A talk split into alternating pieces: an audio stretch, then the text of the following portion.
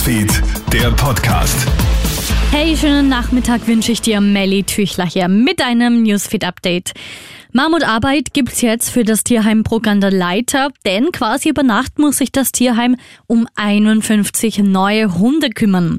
Die Besitzerin der Tiere ist vor wenigen Tagen verstorben. Sie hat auf ihrem Grundstück 51 Hunde hinterlassen, die nun einen neuen Platz brauchen. Alle Tiere müssen aber erst geimpft, gechippt und kastriert werden. Aufgrund der Gruppenhaltung ist derzeit auch noch unklar, ob sich nicht auch trächtige Hündinnen unter den Vierbeinern befinden. Das Tierheim nimmt zwar den Begriff Animal Holding nicht in den Mund, man muss aber wohl davon sprechen.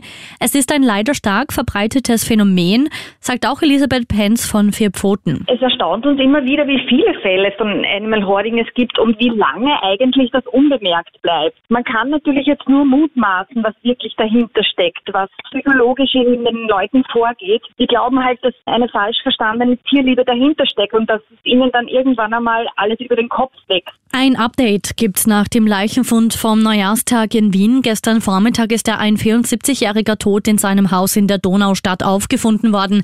Aufgrund von Verletzungsspuren ist die Polizei sofort von einem Gewaltverbrechen ausgegangen. Dieser Verdacht hat sich nun erhärtet.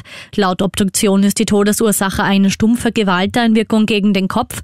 Was genau passiert ist, ist aber noch unklar. Irina Steirer, Steirer von der Wiener Polizei. Es hat eine gerichtliche Obduktion als Todesursache eine stumpfe Gewalteinwirkung Wirkung gegen den Kopf ergeben und es werden nach wie vor von den Ermittlern des Landeskriminalamtes Wien Spuren gesichert und ausgewertet. Ein schreckliches Drama hat sich in Vietnam ereignet. Ein Zehnjähriger ist am Samstagnachmittag in einen 35 Meter tiefen Schacht auf einer Baustelle gestürzt. Die Rettungsarbeiten, um den Verunglückten aus dem Rohr mit nur 25 Zentimeter Durchmesser zu befreien, dauern aktuell noch an.